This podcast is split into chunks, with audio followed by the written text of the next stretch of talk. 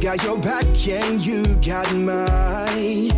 We're walking together, long roads and winding alleys, side by side.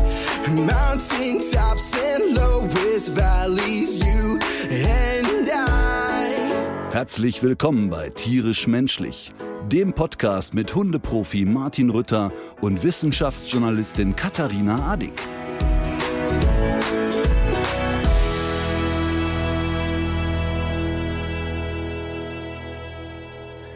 Also manchmal bin ich ja froh, dass ich doch gewisse Dinge erst durch einen Filter laufen lasse, bevor ich sie online raushaue.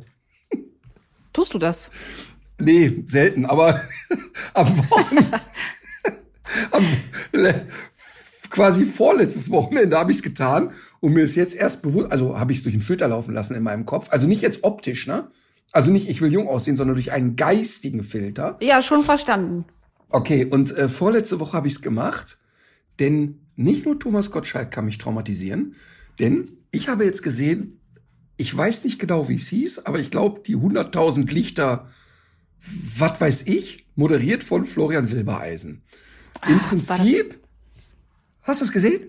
Ja, du hast mir diesen Ausschnitt geschickt, geschickt Ach, und ich stimmt, konnte es, ich stimmt. konnte es nicht fassen. Pass auf. Es, es ist wirklich, es ist wirklich skurril. Also erstmal, was ich ja so spannend finde, wir haben oft über Florian Silbereisen geredet, dass ich manchmal glaube, dass der wirklich in seiner Kunstfigur gefangen ist und inzwischen nicht mehr da rauskommt.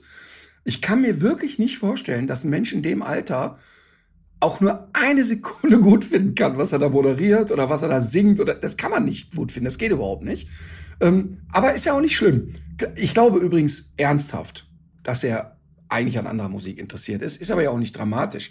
Was aber so lustig ist, er moderiert dann also an, so Leute, jetzt schnallt euch an, jetzt kommt's und bla bla bla. Und dann zeigt man erstmal einen Gospelchor. Oh, Andy Borg. Gospel, Gospel, ne? Also schwarze Menschen, tolle Stimmen, stimmgewaltig, äh, englische Musik, wumm macht's auf der Bühne, ne? Und dann kommt als Main Act reingelaufen Andy Borg.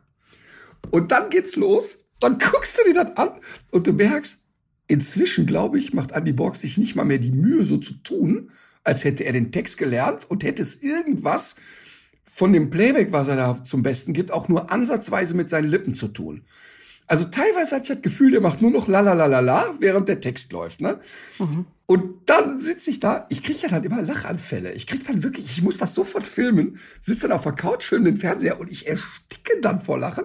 Ich habe es gehört. her- Das war, man muss das als Viren bezeichnen. Es war ein, ein virendes Gelächter, was man da von dir gehört hat.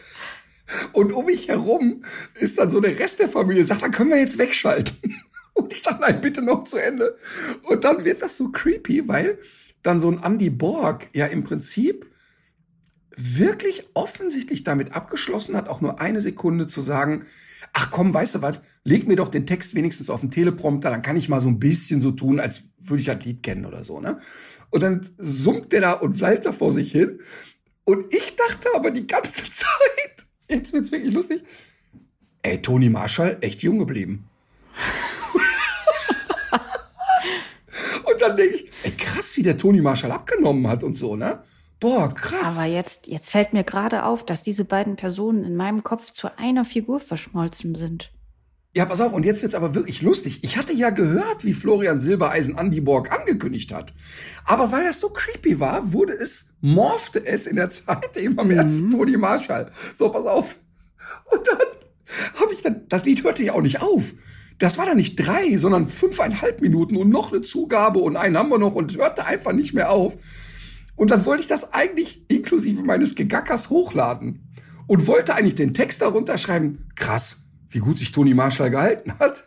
Ja. Und dann, und dann jetzt wird's gemein. Und dann habe ich echt ein schlechtes Gewissen gekriegt. Dann habe ich gegoogelt, Toni Marshall ist tot. Oh. Genau. Oh, und deshalb war ich im Nachgang wirklich sehr froh, dass ich nicht ungefiltert hochgeladen habe, weil dann über den Toten zu sagen, Mensch, der hat sich aber prima gehalten, hat ja dann was sehr abgeschmacktes, weil man ja auch sagen muss, ähm, und das kenne ich ja von mir selber, dass die Menschen, die da im Fernsehen rumlaufen, ja auch ganz normale Leben führen. Und ich würde das auch dann wirklich sehr gemein finden, ähm, wenn dann der Eindruck entstehen würde, ich würde mich über einen Toten lustig machen. Aber Wobei, für einen Gag im, im, Podcast ist es okay. Für einen Gag im Podcast ist es dann okay. Und wie meine äh, Tante schon gesagt hat, lieber einen guten Freund verlieren, als auf eine Pointe verzichten. Aber jetzt mal ganz ehrlich, ich bin dann immer so, es switcht in meinem Kopf, wenn ich sowas sehe wie Hitparade der Volksmusik, was da alles läuft. Weil auf eine Art steckt aus tiefster Seele in mir, ey, die tun doch keinem was, alle Leute haben Spaß, dann ist das super. Ist doch wirklich super. Aber die Fassungslosigkeit in mir ist dann so groß, dass das dann so einen albernen Humor kriegt. Also ich sitze dann davor und ich könnte mich dann wirklich ausschütten vor Lachen. Das kann ich gar nicht in, also gar nicht in Worte fassen. Und ich bin im Nachhinein wirklich froh, dass ich das nicht hochgeladen habe. Ich fand auch, ich wusste auch nicht, was ich witz, witziger finde, aber ich glaube, es war wirklich dein irres, wieherndes Gelächter im Hintergrund darüber. Aber ich habe zwischendurch gedacht, jetzt schnappt er über. aber ist es denn nicht wirklich lustig, wenn man ausgerechnet Andy Borg, also der übrigens danach im Gespräch mit Florian Silbereisen, ne, dann, dann haben, führen die noch so ein Gespräch danach und dann überkommt's einen dafür so einen kurzen Moment, dass man denkt, ach scheiße, darfst du eigentlich keinen Witz drüber machen weil, weil man dann in so einem Interview auch nicht merkt, ist der vielleicht einfach, ist da, sag ich mal, wie soll man das jetzt nennen? Ist das ist einfach eine ganz andere Welt. Ist da vielleicht, liegt da vielleicht auch sozusagen eine diagnostizierte Einschränkung vor? Und dann verbittet es sich ja, sich lustig zu machen. Aber das ist ja scheinbar nicht so. Aber wie, du musst ja erstmal, guck mal, da sitzen ja da wieder Leute im Raum und sagen, hör mal, pass auf, so ein Gospelchor mit richtig Granatensängern und äh, mit, mit, mit wirklich englischer Musik und so. Hör mal, warte mal, wer könnte denn mit denen singen? Warte mal, wer könnte das machen? Ey, Andy Borg ist doch super. Stimmt, ja, stimmt, hast du recht. Andy Borg, der steht für gut Gesang, der steht für Gospel. Da finde ich eine geile Idee. Komm, wir machen das. Und ich glaube im Prinzip, dass die Leute, die sich so eine Sendung ausdenken, Sadisten sind die sagen, ey, pass mal auf, wenn wir es irgendwie nur schaffen können, Menschen in peinliche Situationen zu bringen, dann tun wir das. Weil auch Andy Borg muss doch, wenn er da reingelatscht kommt, das ist doch so, als wenn ich jetzt sage, hör mal, ich trete jetzt auf mit einer Tanzeinlage und suche mir die zehn besten Tänzer der Welt. Die sind aber meine, meine Hintergrundtänzer. Und ich tanze davor als Main Act. und so war das im Prinzip mit Andy Borg und dem Gospelchor. Ich, ich finde das schlimm. Ich finde das wirklich schlimm. Das ist aber ich finde es auch interessant, dass die Menschheit sich offenbar teilt in Leute, die es gut finden. Dann gibt es Leute, die es fürchterlich finden, aber auf eine Art, dass sie sich auch darüber amüsieren können und da auch sich das gerne angucken können. Und dann gibt es Leute wie mich, ich halte das nicht aus. Ich kann das nicht sehen. Mich überkommt da so ein Cringe-Gefühl und so eine Fremdscham.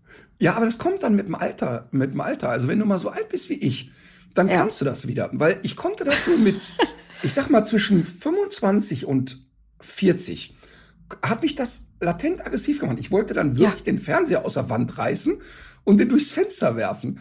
Und jetzt ist das aber so, dass ich so eine Altersmilde habe seit vielen Jahren. Und wirklich, und das meine ich jetzt wirklich ganz, ganz ironie und wertfrei, ich erstmal total schön finde, wenn Menschen andere Menschen gut unterhalten können. Und, mhm. und offensichtlich Weißt du, das läuft ja dann auch in der ARD. Offensichtlich reicht's ja. Ja, genau, aber guck mal, das ist dann in der ARD, der Altersdurchschnitt in der ARD ist, glaube ich, 68 oder 69. Das heißt, also drei Viertel der Omas, die das gucken, die sind dann 87 und die haben jetzt seit 19 Jahren den Fernseher nicht mehr ausgemacht. Es läuft einfach durch, deshalb ist die Quote gut. Und wenn dann so ein Ömmerchen da sitzt und sagt, Mensch, was ist der Flori, netten Jung? Und ach, guck mal, der Andy Borg, unser Alter und immer noch da auf der Bühne, super das finde ich einfach gut. Und das finde ich uneingeschränkt gut, auch bei aller Flapserei. Mhm. Aber andererseits beömmel ich mich dann immer, weil ich immer denke, ich stelle mir dann immer vor, so Außerirdische landen bei uns. Der fällt jetzt bei mir ins Wohnzimmer, sieht einen Fernseher, steigt direkt wieder ein und sagt, alles klar, kein intelligentes Leben, nächster Planet. Und, und, und, diese, und diese Vorstellung, diese Vorstellung ist so lustig. Das ist einfach herrlich. Und das kann ich im Alter gut aushalten. Deshalb könnte ich mir auch vorstellen, ähm, mir auch so ein Ticket für so eine Show zu kaufen und da zwei Stunden bestes Amüsement zu erleben. Hm, jetzt habe ich schon ein Weihnachtsgeschenk für dich. Hm. Das ist natürlich bitter. Die Zillertaler Schürzenjäger, die sind ja auch bald wieder unterwegs. Oh mein Gibt's Gott. Ich, äh, das weiß ich nicht. Ich weiß es nicht. sind das dieselben wie die Wildecker Herzbuben? Nee, das ist auch, äh, aber hat, hat man die schon mal zur selben Zeit am selben Ort gesehen? Aber die Wildecker Herzbuben sind auch nicht Klaus und Klaus. Ah ja, okay. Ähm, ich würde ja gerne, weil ich ja die äh, erste Hälfte der Geschichte ja auch geteilt habe, die habe ich schon erzählt. Es gibt ja gute Nachrichten, was Alma betrifft. Ja, total schön. Und ich finde auch, dass alle anderen sich mitfreuen sollten. Ja, hab ich mich so richtig, auch. Habe ich mir, das ist auch so ganz lustig. Alma ist mir nur zweimal in meinem Leben begegnet und trotzdem ist sie mir ja so ans Herz gewachsen. Das war total schön. Ich habe mich so richtig gefreut irgendwie. Das war echt schöne Nachrichten. Aber erzähl mal. Ja, das habe ich auch gemerkt, dass du dich auch äh, richtig mitfreust. Also ich hatte ja hier erzählt, dass einmal bei einem Routinecheck sehr schlechte Leberwerte gezeigt hat. Und dann hat es auch noch eine Ultraschalluntersuchung gegeben. Und das hat eigentlich dieses sehr schlechte Bild nochmal bestätigt, beziehungsweise sogar schlimmer gemacht, weil sich dieses ganze Leberorgan so verändert hat, dass selbst ich als Laie es auf dem Ultraschallbild nachvollziehen kann. Und jeder, der schon mal ein Ultraschallbild gesehen hat, weiß, dass man da eigentlich nichts sieht, wenn man da keine entsprechende Ausbildung hat. Und äh, die Prognose war nicht gut. Die war jetzt nicht genau, aber es ging schon auch so in die Richtung, dass Alma wohl kein ganz alter Hund mehr wird, sondern dass ihre Tage möglicherweise doch sehr viel begrenzter sind. Und das war, darüber waren wir natürlich alle sehr traurig. Ähm, und jetzt hat sich eben bei dem Folgetermin gezeigt, dass erstens, das hat das, hat das Ultraschallbild wiederum gezeigt, dass der, das Organ wieder ein bisschen anders aussieht. Und das am nächsten Tag kam, äh, kamen die Leberwerte und die haben diesen Eindruck bestätigt. Also es ist noch nicht so, dass alles wieder im grünen Bereich wäre, aber es ist auf dem Weg dahin. Und damit hätte, damit hätte im September niemand gerechnet. Und tatsächlich ist die Aussage auch gewesen von unser beider Haus- und Hof ähm, Dr. Sabine Holland, dass sie im Moment keinen Grund sieht, Almas Lebenszeit irgendwie aufgrund dessen zu begrenzen. Aber krass, ne? wenn man jetzt überlegt, dass vor ein paar Wochen noch die Prognose eher war, hm, also jetzt nicht ja. im Sinne von vielleicht jetzt schon mal Abschied nehmen, aber sich darauf einstellen, dass da jetzt die Prognose nicht besonders gut ist, ja, ja. Ähm, ist das ja echt ein total verrückter Twist eigentlich. Und, und ja. Sabine neigt ja in beiden Richtungen nicht zur Hysterie. Also weder ist sie schnell euphorisch noch schnell panisch, wenn irgendwie mal was Negatives kommt. Ähm, und umso krasser sind die, ist die Entwicklung eigentlich. Ne? Ja, ja. Ja, und äh, wir freuen uns natürlich sehr. Und ich habe auch, äh, also ich musste auch ein paar Mal noch so an, an dich und auch so an das denken, was du so am Ende von deinem von deiner Show erzählst, weil natürlich war jetzt diese Zeit, in der wir dachten, dass Almas Lebenszeit möglicherweise doch sehr begrenzt ist, auch noch mal sehr viel intensiver. Mhm. Und auch wenn wir jetzt alle sehr äh, froh sind, dass es äh, jetzt erstmal wieder gut aussieht und ähm, wir mit der Nahrungsumstellung und den Tabletten, die sie jetzt braucht, erstmal alles so, so weitermachen und auch auf dem, äh, dazu zuversichtlich sind, ist das doch was, was ich auch so ein bisschen mitnehmen möchte jetzt. Also dieses Bewusstsein dafür, dass man, dass diese Zeit einfach begrenzt ist. Ja, total. Und, und ich finde auch, ähm, wir haben ja auch darüber gesprochen, dass du gesagt hast, hey, als ich diese, oder als du diese Prognose da hattest im September oder die Diagnose, hast du gesagt, ja, äh, äh, hört sich nicht gut an, aber ich werde jetzt erstmal alles machen, was möglich ist mhm. und es mal so nehmen, wie es ist und mich mal drauf einlassen. Mhm. Und das ist ja eigentlich wirklich sehr klug, aber eben nur sehr leicht gesagt und ja. noch lange nicht leicht getan. Denn das ist ja auch das, was ich auf der Tour dann sage, dass man sich manchmal bei einem alten Hund die Zeit so kaputt macht, weil man immer nur im Kopf hat, so bald ist vorbei, bald ist vorbei, bald ist vorbei. Und ich finde diese Zeichnung von, ähm, von den Peanuts, wie Snoopy mit dem äh, Charlie Brown am, am Wasser sitzt und mhm. Äh, Charlie Brown sagt, eines Tages sterben wir. Und Snoopy sagt aber, aber nicht heute. Und alle anderen Tage leben wir noch. Und, und das mhm. ist irgendwie, finde ich, eine ganz, ganz tolle Lebenseinstellung, auch zu sagen, ähm, lass mal erstmal gucken, was passiert. Und wenn es dann soweit ist, dann können wir immer noch traurig sein. Und das finde ich schwer. Ich finde das wahnsinnig schwer, weil das ist so leicht gesagt. Mhm. Ähm, aber ich glaube, wenn man sich das mehr und mehr bewusst macht, dass alles endlich ist und auch das eigene Leben und, und worüber man sich so aufregt, ist jetzt vielleicht ein sehr extremer Sprung. Aber ich habe heute Ähm, ich will gleich noch ein bisschen von dem Taycan erzählen, von dem E-Auto. Ich habe den heute zurückgegeben und mein anderes Auto wieder in Empfang genommen. Fahr auf die Autobahn und stell fest, Heizung kaputt. Also es bläst nur eiskalte Luft rein und heute ist irgendwie drei Grad, wo ich unterwegs bin. Ne? Hab also drei Stunden im Auto gefroren wie ein Schneider und sitze da und sag aber, ey, warte mal jetzt mal ohne Scheiß. Ich jammer jetzt vor mich hin, also ich hab, muss mir so eine Jacke über die Beine machen und so, ne? Und jammer jetzt gerade vor mich hin, dass es in einem teuren Luxusauto, in dem ich gerade sitze, mhm. es zu kalt ist. Und wir leben in einer Zeit, wo Mütter ihre Kinder nehmen und durch Eiseskälte flüchten müssen. In Klammern, Friedrich Merz nennt sie Sozialtouristen. Ähm, und, und ich sitz da, schön speckig gefressen und äh, sag, oh, der war kalt hier im Auto und ruf beim Autohändler an und sagt, seid ihr bekloppt, mir so ein kaltes Auto dahin zu stellen. Ähm, also, weißt du, dass man immer wieder sich vor Augen führt, wo steht man eigentlich und mhm. wie ist das eigentlich als Gesamtes zu betrachten? Und ja. dann relativiert es das wirklich an vielen Stellen sehr. Und ähm, das war auch dann genau beim Autofall. Ich musste hinterher über mich selber lachen. Also klar war mir kalt, das ist keine Frage. Das ist auch nicht wärmer geworden dadurch. Aber trotzdem ist es ähm, finde ich viel gesünder, immer wieder sich zu sagen, ja, was ist denn jetzt eigentlich so die Realität? Ja, genau, genau. Und äh, das, das, das, also ich habe jetzt am Anfang habe ich mir ein bisschen schwer getan, diesen Bezug herzustellen, aber ich weiß, glaube ich, genau, was du meinst. Also, dass man so zwischendurch die Dinge auch wieder so ein bisschen in Relation setzt und ähm, so eine Gewichtung irgendwie nochmal mhm. korrigiert. Und was ich aber auch noch davon mitnehme und auch äh, gerne teilen möchte, ist, Wäre das jetzt in diesem Routinecheck nicht aufgefallen, wäre es sehr viel stärker, sehr viel schneller bergab gegangen. Ja. Und was man doch alles machen kann, wenn man rechtzeitig mit der richtigen Ernährung gegensteuert. Ja, und, und guck mal, wir haben oft hier darüber geredet, geht ab achte Lebensjahr mit dem mhm. Hund einmal im Jahr zum Blutcheck. Und das habe ich früher auch alles nicht gemacht. Und mhm. ähm, bei Mina war das, glaube ich, so ab zwölfte Lebensjahr habe ich das getan. Ähm, und für mich ist das total selbsterklärend. Also Emma ist jetzt diese Woche mit dem Impftermin dran.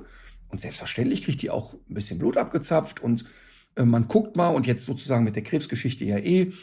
Ähm, und weißt du, das ist ein überschaubarer Preis, so ein Blutbild. Ja. Was wird das kosten? 80 Euro, irgendwie sowas um den Dreh. Ähm, und klar, 80 Euro sind 80 Euro, aber ich finde einmal im Jahr so einen großen TÜV zu machen quasi beim Hund, echt sehr sinnvoll. Genau. Und was ich auch noch irgendwie jetzt witzig finde, also wir haben ja nicht gedacht, dass sie wirklich was hat, weil wenn sie so im ja. Wald den richtigen Reizen ausgesetzt ist, dann geht die auch noch so richtig ab. Aber natürlich schläft die mehr und, und so weiter. Sie ist ja auch immer noch ein zehn Jahre alter Hund. Was jetzt aber sich gerade zeigt, ist wieder ein komplett anderer Hund. Also wir haben jetzt seit den, seit den letzten zwei Monaten haben wir einfach wieder eine komplett andere Alma. Das liegt bestimmt auch daran, dass wir diese ganzen Strukturen noch mehr Schleifen haben lassen als sonst. Also sie wurde natürlich sehr gepampert. Aber da ist jetzt sehr viel mehr Zug auf der Leine. Ich muss im Wald wirklich aufpassen, dass sie nicht stiften geht. Und äh, jetzt kürzlich hat es ja sogar in Köln mal geschneit. Und sie macht jetzt auch so Sachen, die sie früher, also die sie wieder gemacht, also die sie gemacht hat, als sie vielleicht noch so ein kleiner Hund war. Da hatte jemand einen kleinen Schneemann gebaut mit so einer Karotte in der Nase und die Karotte war so richtig auf ihrer Schnauzhöhe. Da hat sie die rausgezogen und ist damit schnell um die Ecke gerannt und hat die da, hat die da alleine gefressen. Also du merkst einfach, dass die so viel mehr Scheiße im Kopf wieder hat. Und mhm. das ist, glaube ich, auch so eine Sache. Äh, man glaubt dann seinen Hund zu kennen, aber es ist so ein bisschen wie der Frosch im Wasser, der nicht merkt, dass das Wasser immer heißer wird. Also man mhm. kriegt manche Veränderungen vielleicht auch doch gar nicht so gut mit. Und mhm. auch deshalb ist dieser Check von außen auch so wichtig, gerade wenn die Hunde älter werden. Ja, und genau. Und dass man auch, ähm, das habe ich jetzt auch in vielen Gesprächen mit Hundehaltern äh, rausbekommen, dass die, wenn die dann den Hund haben checken lassen und jemand sagt, äh, ganz kurz nur, das und das und das ist an Entzündung in deinem Hund, können wir das mal eben irgendwie klären, dass die gesagt haben, ich habe mich eigentlich an plötzlich dieses abgeschlaffte und träge meines Hundes genau. gewöhnt, ja. weil ich im Kopf hatte, ja, ey, komm, der ist zwölfeinhalb, das gehört Richtig, jetzt dazu. Ja. Und ja, das gehört dazu, aber das Maß stimmte gar nicht. Und das habe ich wirklich nicht nur einmal erlebt, dass nach so einem Routinecheck und man äh, schmiert noch mal alles irgendwie ein bisschen neu, dass da die Lebensgeister aber noch mal ganz lustig erwachen. Ja. Und apropos lustig, ich muss noch was anderes äh, klarstellen. Ich habe heute eine sehr lange Themenliste. Du erinnerst dich doch vielleicht daran, dass wir hier kürzlich über Regenwürmer gesprochen haben, mehr als sonst. Es ging um Ja. diesen Riesenregenwurm, den Lumbricus badensis, der, glaube ich, ich weiß es nicht, 80 Zentimeter nicht, aber ich glaube ungefähr 60 30. Zentimeter lang wird. Nicht 30? okay, vielleicht doch 4 Meter 30. 13. Also, jedenfalls habe ich noch wirklich, wir haben nur noch überlegt, wie Würmer eigentlich graben. Und kannst du dich noch erinnern, dass ich sehr, sehr sicher war darüber, ähm, dass, dass Würmer ja im, im Grunde ein einziger Darm sind und Ja. dass sie einfach die Erde fressen und verarbeiten, die kommt hinten wieder raus und dass das auch im Grunde der Weg ist, wie Was sie ich in Frage gestellt habe. Bewegen. Zu Recht. Also natürlich ist es komplett anders. Ähm, also die bestehen ja, man muss sich das vorstellen wie bei einer Lakritzschnecke. Wenn man die auseinanderzieht, wird die ja dünner.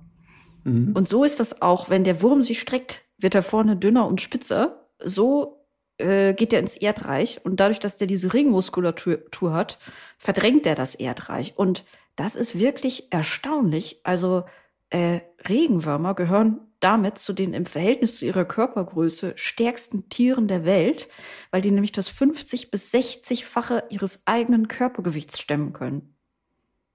Sollen wir das mal auf Menschen hochrechnen? Ja, du fängst an. Ich könnte fünf Tonnen dann tragen, Und- quasi. Äh, ich habe zu dem, zu dem, zu dem Regenwurm-Thema habe ich auch noch eine sehr interessante Zuschrift bekommen. Nachdem ich in den letzten Monaten alle Folgen von Tierisch Menschlich inhaliert habe, bietet sich mir die unschätzbare Gelegenheit, mit euch, äh, mich bei euch mit einer kleinen Klugscheißerei herzlich für euren Einsatz zu bedanken. Es geht um den möglichen Verzehr von Regenwürmern. Das war ja deine Idee. Du erinnerst dich Ja, vielleicht ja, klar. Tatsächlich lief, ich vermute, es war in den frühen oder mittleren 70ern im Westfernsehen, dann steht in Klammern, ja, alles klar, ich bin Ossi, darüber ein Beitrag. Es wurde über ein Projekt auf den Philippinen berichtet, das helfen sollte, die damals hungernde Landbevölkerung mit ausreichend Eiweiß zu versorgen. Man hoffte, das Problem preiswert mit Regenwurmkisten zu lösen. Zum einen konnten in dieser Kiste alle Küchenabfälle kompostiert werden. Die Würmer, die den Menschen durch die Initiative, die das Projekt leitete, zur Verfügung gestellt wurden, vermehrten sich nicht nur gut unter diesen optimalen Umständen, feuchtwarmes Klima, sondern halfen auch ihre Bodenaufarbeitung, äh, halfen auch durch ihre Bodenaufarbeitung bessere Ernten zu erzielen. Einmal pro Woche konnten der Wurmkiste ausreichend Würmer für eine gute Eiweißmahlzeit für die Familie entnommen werden. In der Nacht vor der Zubereitung und Verzehr wurden die Würmer in Milch eingelegt, damit sie innerlich und äußerlich sauber wurden. Es hieß, sie seien verwertbar wie anderes Fleisch auch. Hat mich sehr beeindruckt. Schreibt die Hörerin. Falls es euch genauso geht, vielleicht kann man den Gedanken mal weiterspielen. Ich finde das sehr interessant. Das ist eigentlich auch so der erste Tagestipp. Äh, ich dachte, Würmer, kommt- Würmer immer in, in Milch einlegen, bevor man sie zubereitet. Aber ich dachte, jetzt kommt auf jeden Fall noch der Lifehack hinten dran und seitdem ähm, frittiere ich mir einmal die Woche, immer freitags, so eine Handvoll Würmchen. Nee, ich bin ja, ich bin ja auf andere Proteinquellen umgestiegen. Ich denke auch, Würmer haben irgendwie Rechte. Und für mich ist das nix, aber vielleicht für, die- für, den, für die eine oder die andere aus der Hörerschaft. Aber- ich stelle mir den Geschmack tatsächlich sehr schrimpsähnlich vor. Weil du glaubst, dass die sich auch so zusammenziehen, wenn man die, die wirkt, oder was? Ich glaube, so die Struktur und die Lebensweise und auch so, wie sich das anfasst. Ich stelle mir, Vielleicht ein die, bisschen glibbriger. ich stell mir die nussig vor. Nussig. Ja, vielleicht, Mhm. weil der Marvin, als der Marvin in, in Regenwäldern war, hat der ähm, unter Anleitung eines Guides so eine dicke Maden gegessen. Ähm, oder Raupen. Raupen oder, nee, Rau, ich meine Ra- Raupen oder Maden, ich weiß nicht mehr. Auf jeden Fall dicke Dinger. Und die schmeckten laut seiner Aussage nussig. Und seitdem habe ich Mhm. so bei Regenwurm im Kopf eher nussig. Gut, vielleicht weiß es ja auch jemand besser. Vielleicht hat jemand ja auch diesen Beitrag damals im Westfernsehen gesehen und diese, diesen Lifehack direkt bei sich zu Hause in die Tat umgesetzt. Wir sind auf jeden Fall an Rezeptvorschlägen und Erfahrungsberichten interessiert. Aber da können wir auch bei der Gelegenheit, wir, wir, es steht immer noch auf, äh, aus, dass wir bei Marco Depace, bei Marcos Little Italy, so heißt der Account bei Instagram, Marcos Little Italy, ähm, da, wollten wir immer noch mal kochen. Ne? Also ich, an mir scheitert das nicht. Ich freue mich da richtig drauf. Ich bin dafür, dass wir Italopop dazu hören. Wir sollten das, wir sollten das wirklich bald in die Tat umsetzen. Ich habe da richtig, richtig Lust drauf. Ich weiß gar nicht, ob der überhaupt noch mit uns kochen wird. Wieso ist da was vorgefallen? Der ist ein totaler Popstar geworden. Ach so. Ernsthaft. Das ist so lustig. Es ist ja kein Geheimnis. Marco und ich sind so von, ja, wir haben uns so als junge Männer kennengelernt, so mit 20, glaube ich, ne? Oder er, ich glaube, er war 20, 25, irgendwie sowas. Und ähm, der, der arbeitet eigentlich bei der Metro und kocht in seiner Freizeit und hat dann immer irgendwie so Omas Gerichte und Mamas Gerichte nachgekocht. Und irgendwann hat seine Frau gesagt, mhm. ja komm, stellen wir mal online. Und dann hat er das immer so gemacht und hatte so 3000 Follower. Und dann hat er irgendwann äh, mich mal gefragt, hör mal, kannst du so ein Ding mal reposten?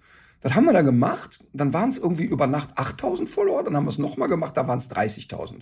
Und dann, wie auch immer, gibt es so eine Italo-Community, die also deutsch-italienische Küche kreuzen quasi. Mhm. Und plötzlich fingen diese Leute an, das cool zu finden. Und aktuell steht er bei 190.000 Followern. Also jetzt inzwischen ist es so, dass er äh, hm. gerade mit Defi Steves für YouTube eine eigene Kochshow entwickelt und Och, cool. Und so die, so die ersten äh, Produkte kommen und sagen, äh, kannst du unsere Nudeln mal empfehlen und so. Und das ist total, mhm. total lustig, weil der so, der ist gerade so wie die Amerikaner sagen, ähm, a kid in a candy shop. Also der steht da so mit großen Augen und weiß gar nicht, wie ihm geschieht. Vielleicht müssen wir den siezen, wenn wir mit, den Ko mit dem kochen. Ja, es klingt auf jeden Fall so, als müssten wir uns jetzt hinten anstellen, weil wir das wie einige Sachen auch viel zu lange auf die lange Bank geschoben ja. haben. Ähm, falls du jetzt aber dachtest, es ist mit den spannenden, hochspannenden Tiergeschichten schon Nein, zu Ende. Ich, das ist tierisch menschlich. Tierisch menschlich. Eben.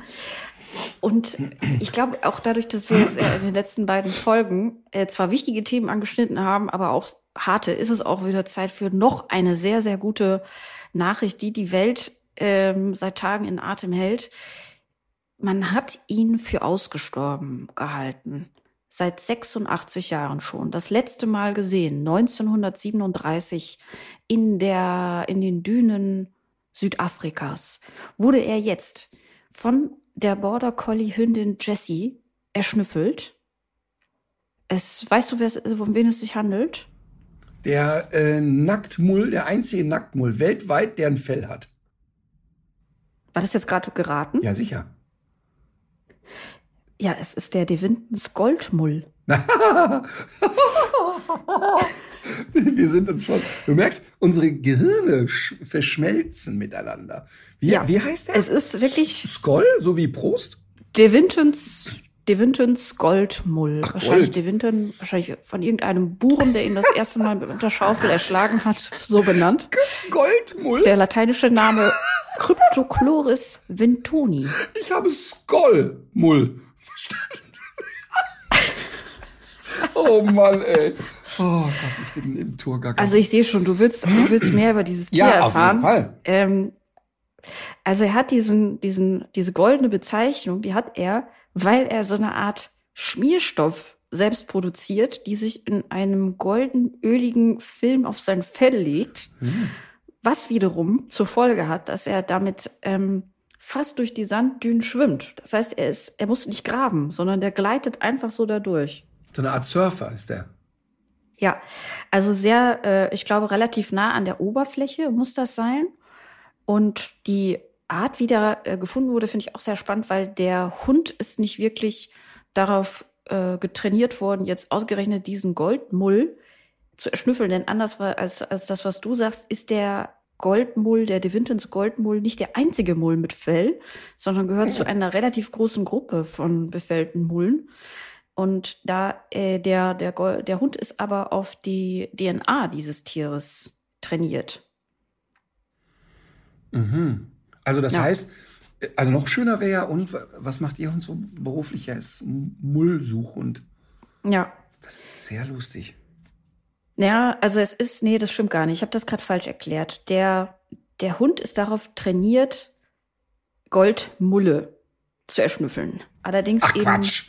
Nicht speziell diesen Ernsthaft? ja, ja, pass auf, nicht speziell diesen Devintens Goldmull.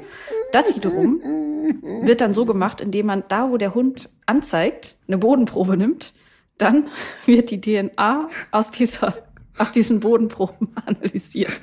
Die und daraufhin. Wieso? Das ist doch total spannend. Das ist, ich ja. finde, das ist, das ist ganz spannende Biodiversitätsforschung. Oh Gott, oh Gott, oh Gott. Ey, wirklich Ich weiß nicht, was mir schon alles präsentiert wurde, was Hund alles suchen kann, was alles können kann. Sag mal, und was kann deiner so? Ja, der sucht Mull. Also es gibt immerhin gibt es 21, oh Mann, 21 bekannte Spezies äh, des Goldmulls. Ich find's großartig. Also die, ähm, ich fand, es war also ist eine sehr schöne Nachricht. Äh, mal, jeder, der das hört, sollte auch dringend mal ein Bild von diesem sehr sympathischen Pelztier googeln und äh, dann wird die Freude wahrscheinlich auch nachvollziehbar, dass es den doch allen Unkenrufen zum Trotz wieder gibt. Aber was soll das denn, einen Hund darauf auszubilden? Was, was ist denn der Vorteil, wenn wir einen Mull suchen? Wie willst du den Mull sonst finden? Ist dir der Nutzen dieser ja, Hundesuche nicht, nicht, nicht schlüssig? Wieso? Also du weißt nicht genau. Ja, aber genau. lass doch so einen Kackmull da, wo er ist. Was, was soll das? Du, du willst doch wissen, wie, wie du, du musst doch wissen, wie stark jetzt so die Biodiversität gerade zurückgeht. Das muss man doch wissen. Jetzt zum Beispiel in dem konkreten Fall geht es auch darum, die, äh, diese Region davor zu bewahren, dass irgendwelche Diamantenminenspekulanten da alles Mögliche abgraben, wenn das möglich, wenn das doch das letzte bekannte Habitat des Devinten Goldmulls ist. Also für mich ist das total vernünftig und eine große Errungenschaft. Ich glaube, du meinst das ernst, ne? Ich meine das wirklich ernst, ja. Ist doch wichtig, aber, du musst doch Schutzgebiete ausweisen können mit, mit äh, ja. Daten darüber, was dort an, an, an, an der Arten und an Biodiversitätsschätzen noch so ist. Okay. Also das heißt, wir sollen jetzt für alles das, was kreucht und fleucht auf dieser Welt, Hunde ausbilden, die suchen. Nein, wenn du das irgendwie anders, wenn du das irgendwie anders äh, hinkriegst, ist das ja auch legitim. Aber in dem Fall ist das, ist das doch total. Wie willst du denn so riesige Dünengebiete besser, besser systematisch erfassen und effizienter als mit einem ja, Hund, der dir schon mal sagt, hier vorne könnte was sein. Dann buddelst genau. du, nimmst die Erde mit, guckst im Labor, ob es die richtige DNA ist und du weißt es. Das ist doch eigentlich eine super Technik. Warum bilden wir eigentlich nicht Hunde aus, besondere Zeckenarten zu erschnüffeln. Vielleicht wird es gemacht und wir wissen es nicht. Okay, sollte da draußen jemand sein, der einen Zeckensuchhund hat, also nicht ein Hund, der besonders anfällig ist, Zecken zu bekommen, sondern einen, der gezielt mit der Nase Zecken sucht. Und, äh, und zwar nicht nur die eine allgemeine Zecke, sondern einzelne Zeckenarten am Geruch und an dem Gangbild erkennen kann, dann möge er sich melden. Am Gangbild, genau. An der Körperhaltung, am Gesichtsausdruck. Oh Gott, oh Gott. Ah, apropos Zecken, guter, guter, äh, gutes Stichwort. Ähm, der Zeckenschutz ist ja irgendwie über das ganze Jahr mittlerweile Thema, weil die Zecken sich Richtig. gar nicht mal mehr so stark zurückziehen, ne? weil, die, weil die Winter einfach immer öfter so mild sind. Vor dem Hintergrund ja. fand ich jetzt wieder sehr, sehr witzig, dass man sich dass man sich irgendwie, ähm, ach was, wie war das noch? Das war, es war jetzt ja Schneechaos in Bayern. Du hast es ja auch zum Teil, glaube ich, sogar noch miterlebt, dass dort Schnee Aber gefallen wie? ist. Jo. Und es gibt doch tatsächlich Leute, die diese Bilder zum Anlass nehmen, zu sagen, so schlimm kann das ja wohl mit dem Klimawandel nicht sein, ähm, wenn jetzt hier noch Schnee fällt. Oh, ich, ich muss wirklich sagen, ich musste mich wirklich hart am Riemen reißen. Das machen, egal ob das jetzt irgendwie Jan Fleischhauer ist oder irgendwelche. Was ist eigentlich aus dem geworden? Warum hat der, was, was macht der denn? Warum?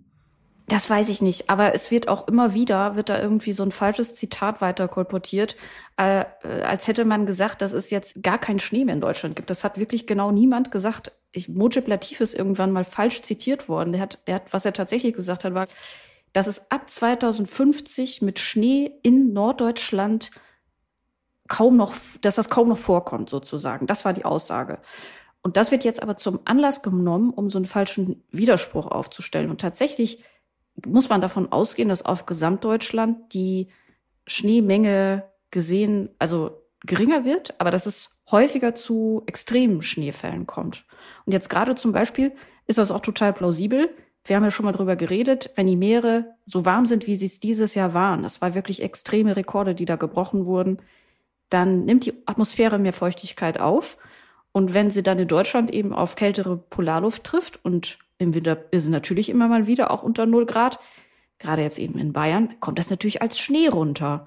Aber das, das ist keine, das ist kein Widerspruch gegen alles, was, was Klimaforscher, was, was, was WetterexpertInnen und so weiter immer sagen, sondern es ist eher ein Beweis dafür, dass es so, so ist. Ne? Ich verstehe es manchmal nicht und auch nicht. Ja, aber es ist, ja. Also es ist ja bei dem Thema wirklich nach wie vor so leidig und lästig, ne?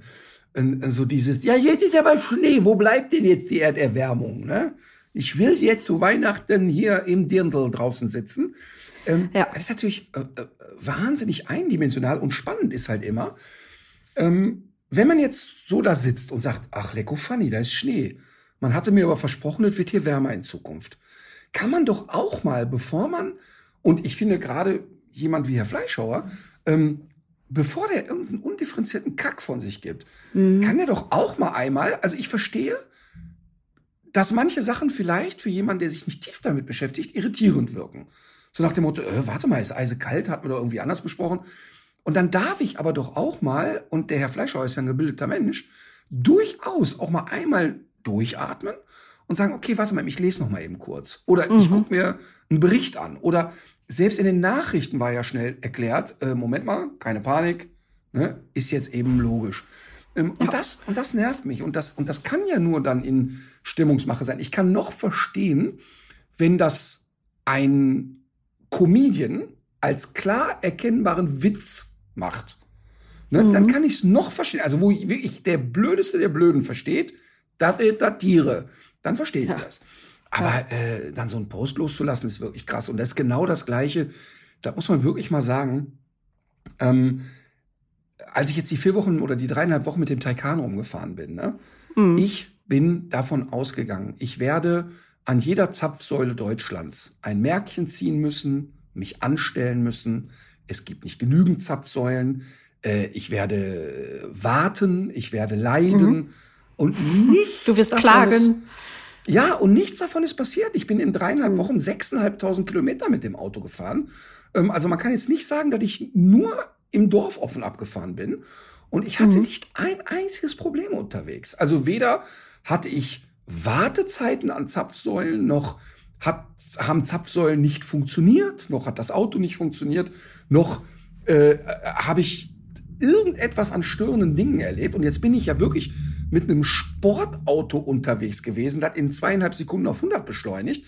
Ja. Ähm, also ich bin also mit einem Auto unterwegs gewesen, was noch nicht mal dafür gemacht ist, sehr lang am Stück zu fahren. Das hatte ja. vielleicht so eine Reichweite von 300 Kilometern. Und es gibt ja inzwischen längst auch Autos, E-Autos, die 5, 6, 700 Kilometer angeben.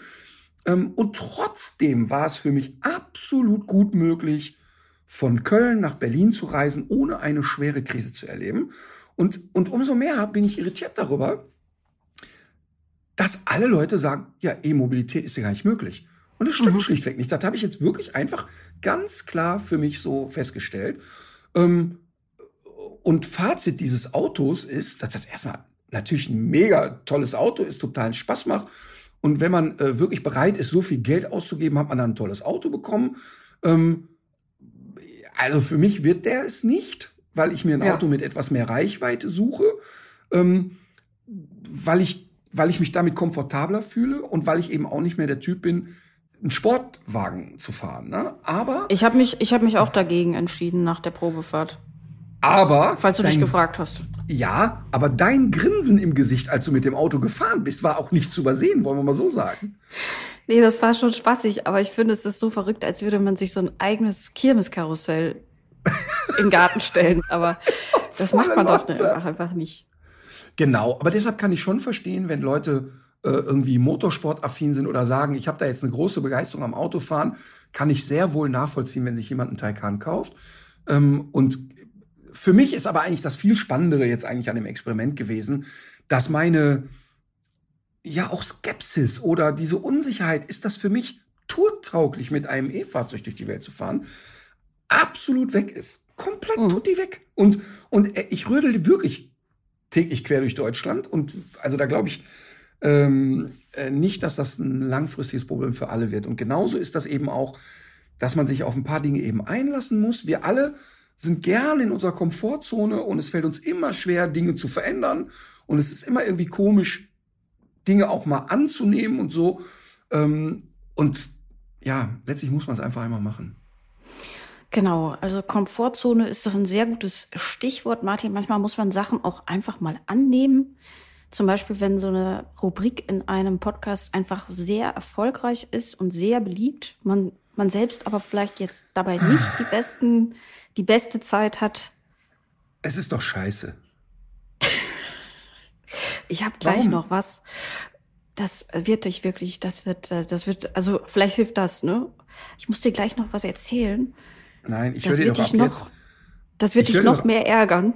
Das wird dich noch mehr ärgern als das, was jetzt kommt. Vielleicht hilft dir das jetzt irgendwie, da durchzukommen. Ich muss mal eben gucken. Warten ich es ab. glaube, warte mal eben, weil ich ja heute äh, mit Reinis Gerät aufzeichne, muss ich mir eben einmal gucken, ob das noch läuft hier. Ich bin da so ein bisschen irritiert, weil ich heute nicht mein eigenes Equipment dabei habe. Nimmst du denn nicht mit dem Handy auf? Nee, mit dem Handy machen wir gerade, sehen wir uns. Äh, Und mit dem Dingens hier. Nee, läuft aber alles. Alles tippitoppi. Ah, sehr gut, sehr gut, sehr gut. So, es ist die FCI Standardnummer 124. Fox Terrier. Nein. Ähm, ich würde dieses Mal vielleicht anfangen mit so ein paar technischen Details, die wirklich, also ich finde, es ist mal wieder ein Rassen, Rasseporträt, was voller unfreiwilliger Ko Komik steckt. Zum Kopf steht hier von guter Größe. Punkt. Nicht mehr. Das ist schön. Ja, es hat einen schönen großen Kopf. Ja.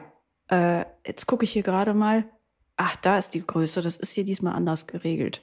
Der Rüde 53 bis 59 Zentimeter, die Hündin 51 bis 56 Zentimeter. Habe ich. In der Bewegung zeigt sich als rassetypische Besonderheit ein Rollen, das durch den tonnenförmigen Brustkorb bedingt ist.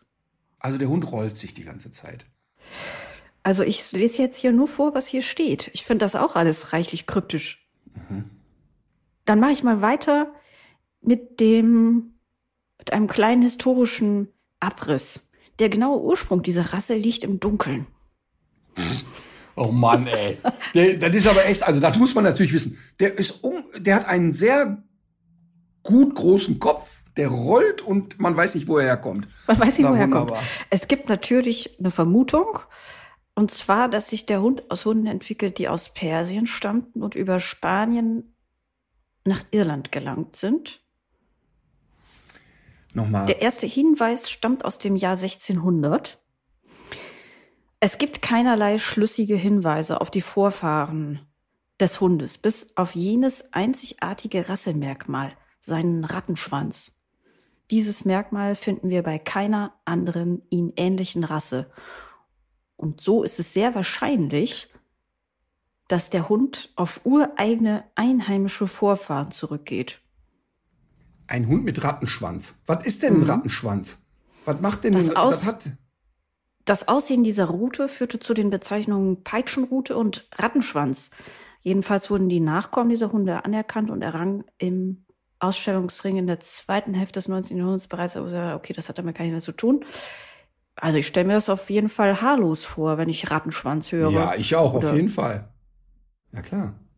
Verhalten, Charakter, Wesen. Ah, hier steht doch noch mehr zum Schädel.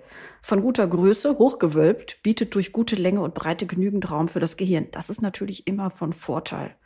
Der Haarschopf sollte aus langen, losen Locken bestehen und zwischen den Augen in einer deutlichen Spitze auslaufen. Er sollte sich nicht perückenartig gerade von einer Seite zur, zur anderen erstrecken. Ich bin total irritiert, weil bei Persien, ne, ähm, habe ich natürlich immer sofort Saluki im Kopf, aber die Salukis sind ja viel größer als 51 und ich würde das auch nicht so, ich sehe da keinen Rattenschwanz irgendwie. Nee, ich finde das auch schwierig. Ich glaube, das ist damit ist gemeint, dass die, die Ursprünge der Rasse im Dunkel, Dunkeln liegen.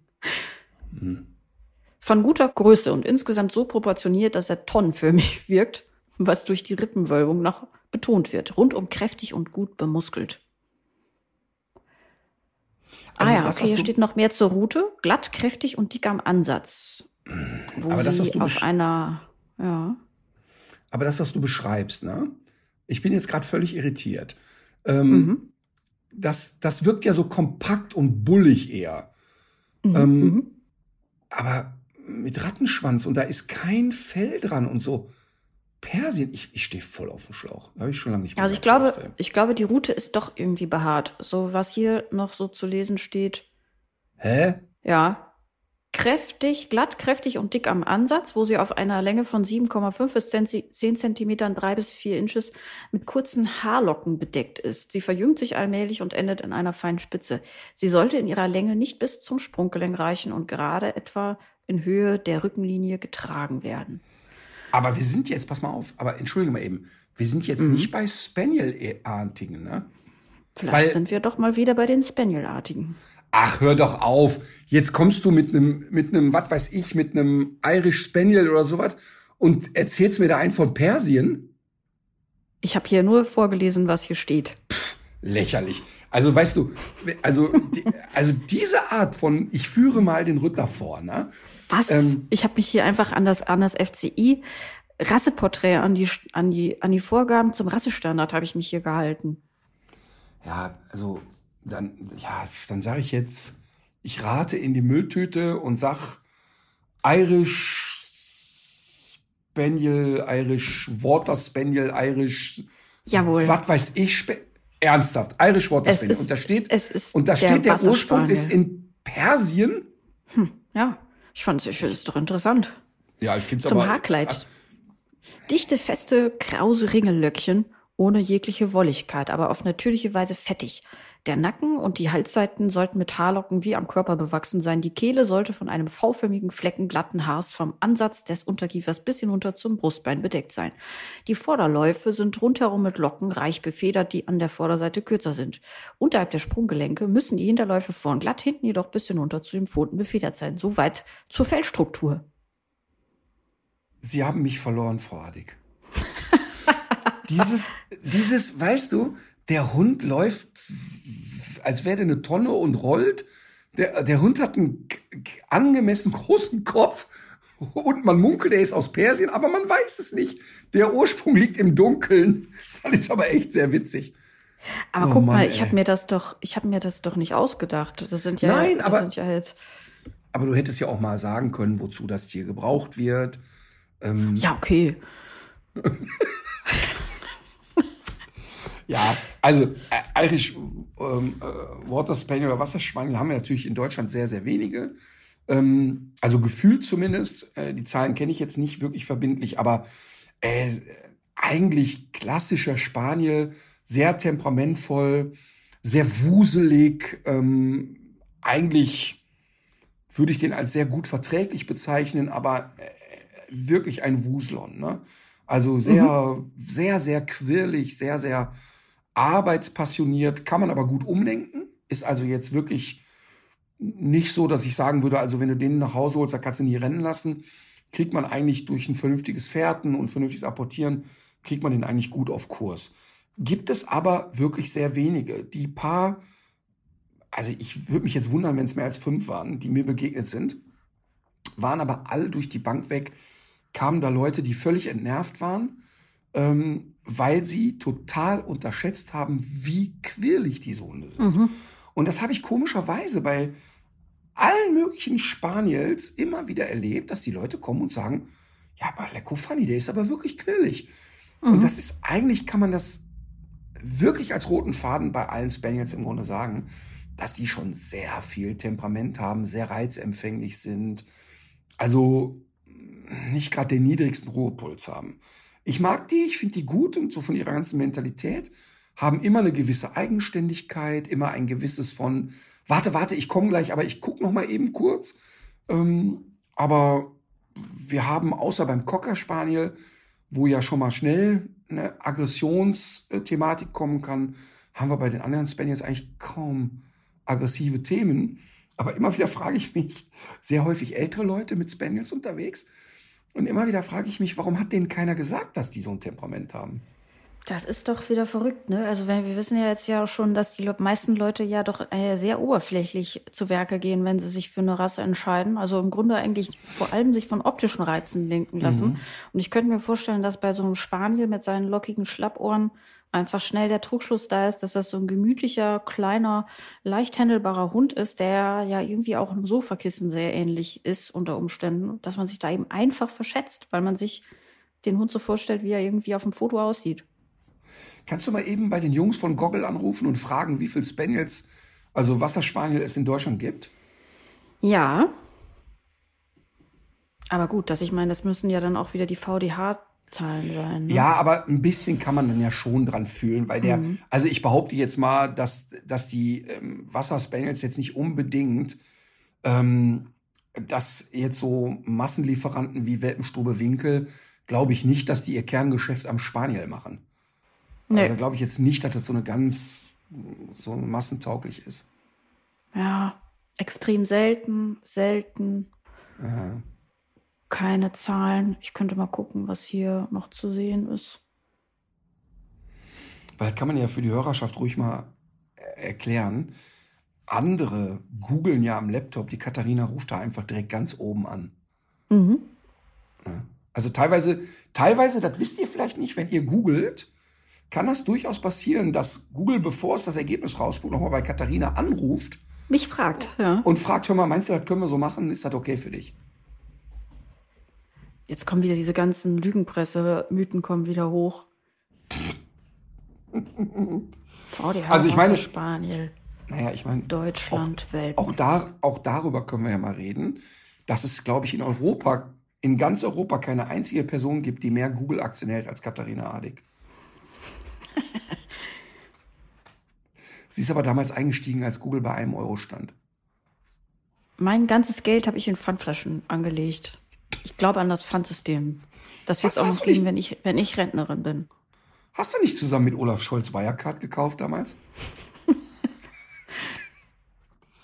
so, also Nee. mit anderen Worten, deine, deine Connections bei Google sagen, es gibt nicht so viele. Ne? Zahlen haben wir nicht, aber ist eher selten. Ja, ja, ja. Ja, ja. Zur ja und deshalb, Gesundheit, aber vielleicht noch interessant, dass äh, Hüfte immer wieder ein Thema ist und dass in einigen Linien auch Krebserkrankungen gehäuft auftreten, sowie einige Schilddrüsenauffälligkeiten. Das sind diese genetischen Kollateralschäden, also was züch- züchtet man ja nicht mit Absicht, ist ja klar, über die wir in der nächsten Woche noch mal so ein bisschen vertiefter sprechen werden mit äh, Professor Achim Gruber, seines Zeichens Tierpathologe und Tierarzt. Jo. Übrigens, zum Thema dichtes Fell. Ähm, ich habe ja unter den Jägern, habe ich ja schon die wildesten Theorien gehört, wie man mit Hunden umgeht. Ne? Also, und da war ja wirklich alles dabei. Also ich habe, also, was ich für einen Dünnpfiff zum Thema Jäger gehört habe, kannst du dir gar nicht vorstellen. Ne? Also fängt ja damit an, äh, äh, haben wir ja äh, schon mal hier darüber gesprochen, dass die Jäger immer noch Hunde lustig kopieren dürfen, weil sie ja äh, zur Jagd gebraucht werden und äh, angeblich ist das ja dann ein Problem mit der Route. Natürlich totaler Schwachsinn. Also wir müssen ja immer wieder festhalten, dass die Leute in ihrer Freizeit jagen. Also die haben sich entschieden, ich nehme eine Wumme, renne durch den Wald, baller um mich. Und weil das mein Hobby ist, darf ich einem Hund den Schwanz abschneiden. Also da muss man sich einfach nur mal kurz so stehen lassen. Und dann habe ich natürlich immer die, die interessantesten Thesen waren dann immer, äh, nur ein unkastrierter Rüde ist gut auf der Jagd, äh, nur eine kastrierte Hündin ist gut auf der Jagd. Ähm, ah, wenn die nicht schnell genug down machen, ruhig mal von rechts mit der Reitgerte über den Kopf zischen, dann ducken die sich schon schnell ab. Und so habe ich auch alles, war ich auch bei all diesen äh, Trainingsmethoden live dabei. Ähm, also wirklich ganz, ganz harte, plumpe Sachen. Aber noch spannender ist, dass es besonders die älteren, sehr ungebildeten Jäger ja immer noch auch die Hunde im Zwinger halten. Und, und in dem Moment, wo die Leute immer noch sagen, ja, der Hund muss in Zwinger, gibt's ja keine Diskussionsgrundlage mehr. Also in dem Moment kannst du nicht mit jemandem kommunizieren, der sagt, mein Hund ist im Zwinger. Und dann kommen die immer an mit dem Dünnschiss und sagen, na ja, ich habe ja zwei Hunde und die sind ja dann im Zwinger nicht allein. Das ist natürlich eine sehr, sehr interessante These. Nochmal ganz kurz, für die, die es noch nie gehört haben, Hunde sind soziale Lebewesen. Und das Problem der Zwingerhaltung liegt nicht darin, dass die in einem kleinen Gehege sind. Ähm, das kann ja auch ein Riesenzwinger sein, sondern es geht darum, dass die sich nie in einem sozialen Raum aufhalten, der innerhalb der ganzen Familie eine Relevanz hat. Das heißt also, es ist ein großer Unterschied, ob ich dem Hund mal sage, hey, hier sind Kinder zu Besuch, die haben Angst, kannst mal im Schlafzimmer zwei Stunden pennen, ist was anderes, als die in den Zwinger zu sperren. Und dann kommen die ja immer an und sagen, ja, zu zweit im Zwinger ist kein Problem. Und manche voll. Und, und nochmal, ich kann nicht mit Menschen diskutieren über Hundehaltung oder über Kompetenzen, wenn sie davon ausgehen, Zwingerhaltung ist angemessen. Ne? Das geht einfach nicht. Das ist, das ist wie mit jemandem diskutieren, ob die Erde eine Scheibe ist. Verstehe Ähm, da ist, da ist die Wissensgrundlage ist einfach gleich null, also kannst du mit denen nicht reden. Und jetzt kommt immer wieder, gerade bei den alten noch am wenigsten gebildeten Jägern zum Thema Hundeverhalten kommt dann die These, naja, ein wichtiger Punkt, die Hunde im Zwinger draußen zu halten, ist, weil die dann so schön gesund werden. Also die werden dann robust und dann ganz besonders gesund werden die dann. Und die kriegen dann so schön dichtes Fell. Und weil ich ja, wenn ich die mit den Hunden dann im Winter zur Jagd gehe, sind die manchmal ja stundenlang draußen. Und das geht ja mit so ganz nicht dichtem Fell nicht. Und deshalb packe ich die Hunde das ganze Jahr in Zwinger, damit die so ein schön dichtes Fell kriegen, damit ich weiter zu meiner Freizeitjagd gehen kann. Und ganz ehrlich, also ich glaube, das stirbt aus. Ich glaube, dass also also selbst bei den verwirrtesten Jägern das nicht mehr stattfindet. Aber es gibt eben noch ein paar. Und mich erschreckt das. Mich erschreckt das, dass immer noch sozusagen das eigene Bedürfnis im Wald rumzuballern über, sag ich mal, der Gesundheit oder dem Wohlbefinden des eigenen Hundes steht. Das finde ich sehr krass. Das finde ich auch krass. Und ich finde, manche Absurditäten, die treffen einen manchmal auf so eine unverhoffte Art. Also zum Beispiel war das bei mir so ein Moment, als ich realisiert habe, dass es so ein spezielles Futter für französische Bulldoggen gibt, weil die eben, weil der Kiefer eben so deformiert ist und weil die eben nichts anderes fressen können, dass sie so mhm. Spezialequipment brauchen. Ja, ne? Und jetzt hatte uns eine Hörerin ähm, mal wieder was für die Rubrik Dinge, die die Hundewelt nicht braucht, zugeschickt. Und zwar war das der beheizbare Wassernapf, Schrägstrich Futternapf. Als ich dieses Foto das erste Mal gesehen habe, dachte ich an so verzärtelte ähm, Sofahunde wie Alma, die es auch ganz gerne mögen, wenn das Futter so ein bisschen angewärmt ist. Ne? Ist auch, dann mhm. ist, ist jetzt auch tatsächlich für Alma jetzt gerade gar nicht mal so schlecht. Die kriegt eher so kleine Portionen. Es ist auch immer mit ein bisschen warmem Wasser und so weiter. Aber nein, das ist natürlich dient das einem ganz anderen Zweck. Da steht in der Beschreibung, der beheizte Wassernapf verhindert das Einfrieren des Trinkwassers Ihres Haustieres bei Außentemperaturen von bis zu minus 10 Grad und stellt somit eine geregelte Wasserversorgung sicher. Ja, dann, mhm. dann ist doch eigentlich alles gut. Ich meine, solange die einen beheizbaren Wassernapf haben, dass das Wasser klar. nicht einfriert, ist doch eigentlich alles ja. in Ordnung, oder? Ja klar, Teil, teilweise kriegen die Es gibt doch für Strom. alles so ein Elektrogerät. Ja, teilweise kriegen die sogar Stroh ins Zwinger damit sie nicht so hart liegen. Also weißt du, ga, ganz ehrlich, ich ähm, mich irritiert das. Und ähm, ich, also ich glaube, dass ja der halbwegs normal gebildete Mensch inzwischen weiß, der Hund gehört nicht in den Zwinger. Ich brauche keinen Napf, der irgendwie bei 10 Grad das Wasser noch nicht frieren lässt. Aber offensichtlich gibt es davon noch genug Irre da draußen. Und ja, vor allem es wird ja es wird ja auch immer äh, gesagt, dass, äh, dass diese, dass zum Beispiel jetzt ein Hund, der äh, mehr oder weniger hauptberuflich mit zur Jagd geht, mit meiner Alma auf dem Sofa, er auch gar nicht zu vergleichen sei. Natürlich ist das nicht der gleiche Hund, ne? Aber warum? Ja. Aber das, vielleicht musst du das auch noch mal auf den Punkt bringen, warum manche Sachen dann ja eben doch gleich sind. Ja, das ist ja immer, das ist ja grundsätzlich, wenn wir über sogenannte Gebrauchshunde sprechen. Ähm, nimmt ja diese Szene immer für sich in Anspruch, zu sagen, ja, das wird eher erzählt, das hat ja eigentlich nichts mit uns zu tun. Und das ist immer sehr, sehr interessant, weil doch die Lerngesetze bei einem Deutschstrata und einem Malinois und auch bei meinem verwöhnten Mischlingshund doch dieselben sind. Mhm. Ähnlich wie die Gehirnstruktur, ähnlich wie das emotionale Empfinden. Also auch ein harter Border Terrier hat Gefühle und auch ein äh, im Zwinger gehaltener und hochgedrehter Malinois ähm, ist nun mal ein Hund. Das heißt, die Gehirnstruktur ist dieselbe, die emotionale Struktur ist dieselbe und so weiter und so fort. Und es ist natürlich völlig absurd zu sagen, wir unterteilen in der Haltung und in dem Wohlbefinden zwischen Haus- und Gebrauchshund ein. Das ist mhm. natürlich totaler Quatsch. Und dann kommt ja immer noch die nächste Sache. Also ich habe wirklich gerade bei der Jagd unglaublich knüppelharten Umgang mit Hunden erlebt. Also mit allem, Perversionen, die du dir vorstellen kannst. Ne? Also ich, weißt du, das, was die ja völlig normal finden, ist, dass die also, habe ich ja hier schon mal erzählt, die Ente, die apportiert werden soll, die soll ja nicht geschüttelt werden und nicht geknautscht werden, weil das Fleisch dann nicht mehr gebrauchbar ist. Ne? Und, und dann wird eben zu Trainingsmitteln eine, eine Ente eingesetzt, die aus Kunststoff ist und relativ weich, aber am Ende so Holzknüppel hat. Das heißt, wenn der Hund das schüttelt, tut's weh, weil er die Holzknüppel so. auf die Birne kriegt. Mhm. Also gewöhnt er sich das Schütteln ab. Ähm, das zeigt ja einmal mehr, dass die nicht verstehen, wie Training funktioniert, weil das absolut nicht notwendig ist. Und mhm. dann sind das aber Hunde, die so hart sind und so triebig, ich habe mehrmals erlebt, wie Hunde sehr hart misshandelt wurden während der Jagd, mit dem Gewehr einen auf die Birne gekriegt haben und so weiter und so fort, ähm, gewürgt und stranguliert wurden und dann taumeln die zweimal, riechen eine Fährte, sehen ein Stück Wild und wieder hinterher. Und der Jäger rechtfertigt das dann in meinem Beisein mit, siehste, die sind halt anders. Ja, aber ich kann mhm. ja jetzt nicht hingehen und sagen, ich züchte so durchgeknallt einseitig triebig, dass alle anderen Dinge plötzlich erlaubt sind. Ja. Also da, da, da stimmt die Argumentationskette einfach nicht. Und, nee. ähm, und, und, und das zeigt einfach, dass eine entweder zum einen eine wahnsinnige Inkompetenz und eine unglaublich mangelnde Bildung da ist, dass sie einfach sehr wenig über Hundeverhalten wissen.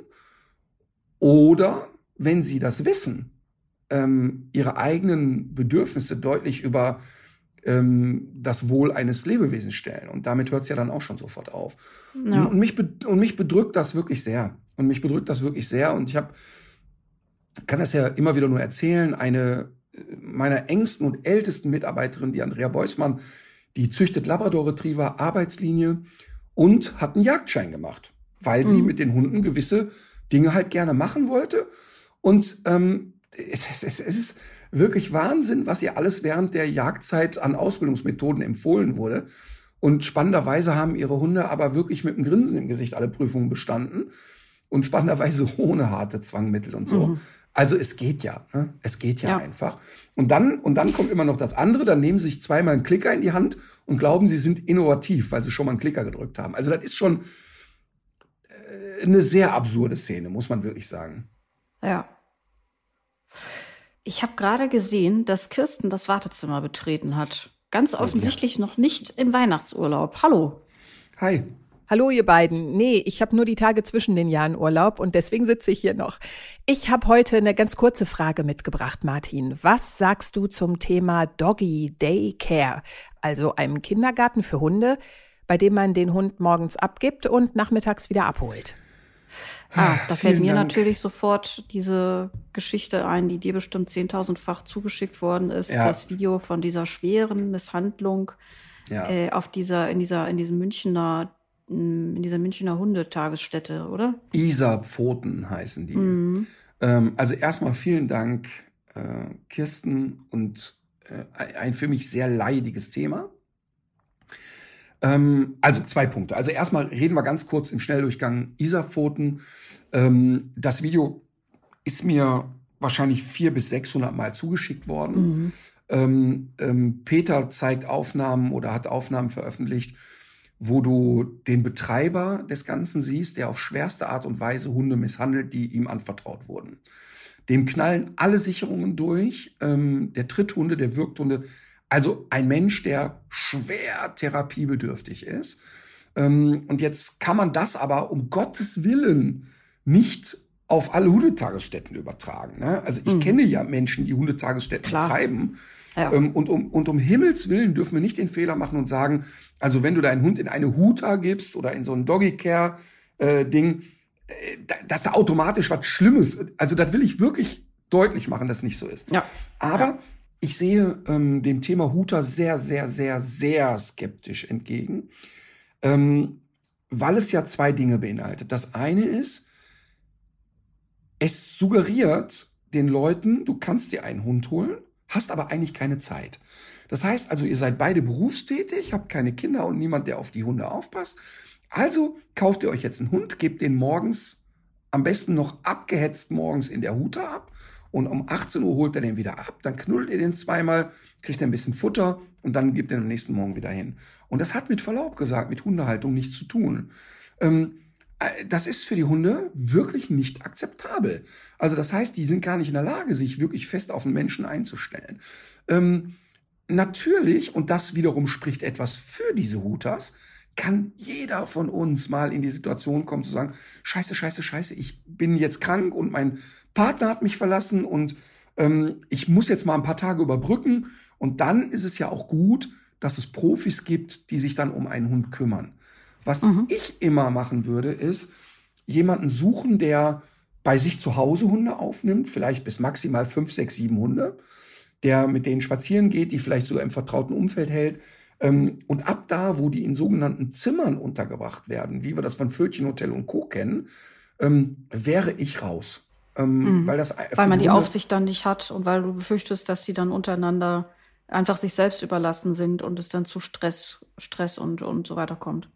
Ja, und weil das für die Hunde ja eine sehr unnatürliche Situation ist, das kennen die ja nicht. Mhm. Ne?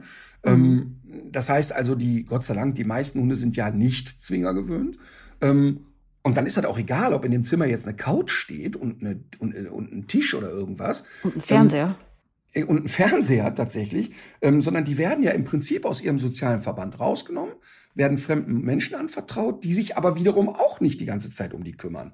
Und ähm, das halte ich für eine wirklich, wirklich schlechte und gefährliche Entwicklung.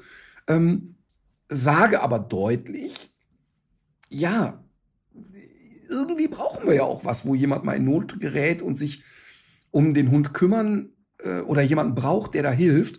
Und deshalb, ähm, ja, bin ich ein bisschen ambivalent. Ich würde aber oder erkenne leider den Trend und gerade in den Großstädten, dass immer mehr, sag ich mal, so Leute in einem Alter zwischen 30 und 40, die noch voll so auf dem Karrierepedal stehen, das aber einfach ganz toll finden, auch einen Hund zu haben, was ich verstehen kann, aber die Zeit nicht haben.